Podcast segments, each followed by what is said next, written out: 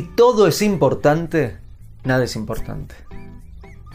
Si todo tiene igual de valor en tu vida, nada tiene valor.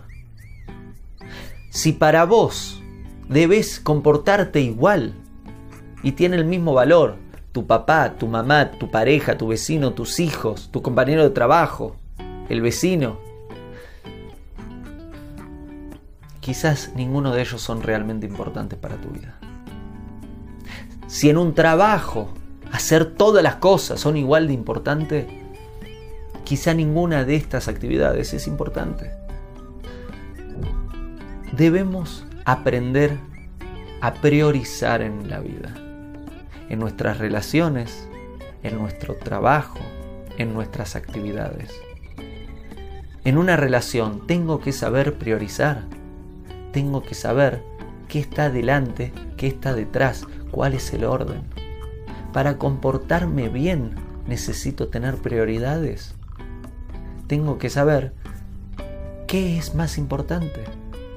¿Qué es más importante, la salud o ver ese partido de fútbol?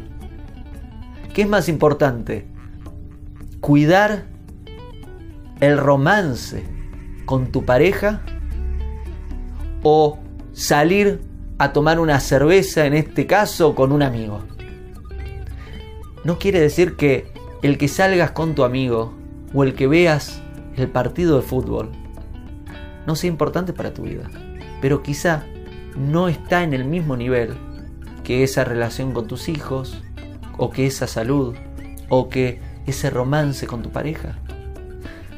El que tengamos bien ordenadas las prioridades en nuestras relaciones nos va a ayudar a refinar nuestro comportamiento y organizar mejor nuestra agenda.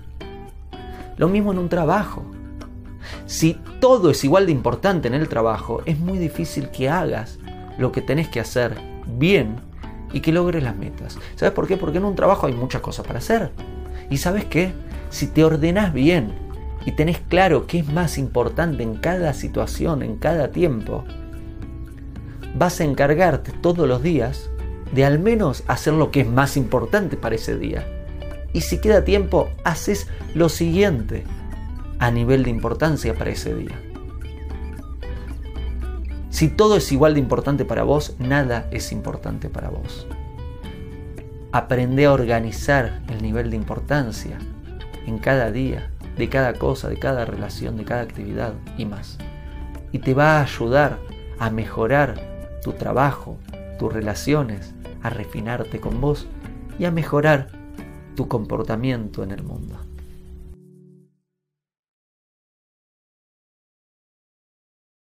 Hago esta rápida pausa comercial para agradecerte por oír mi podcast y pedirte que si te gusta lo recomiendes.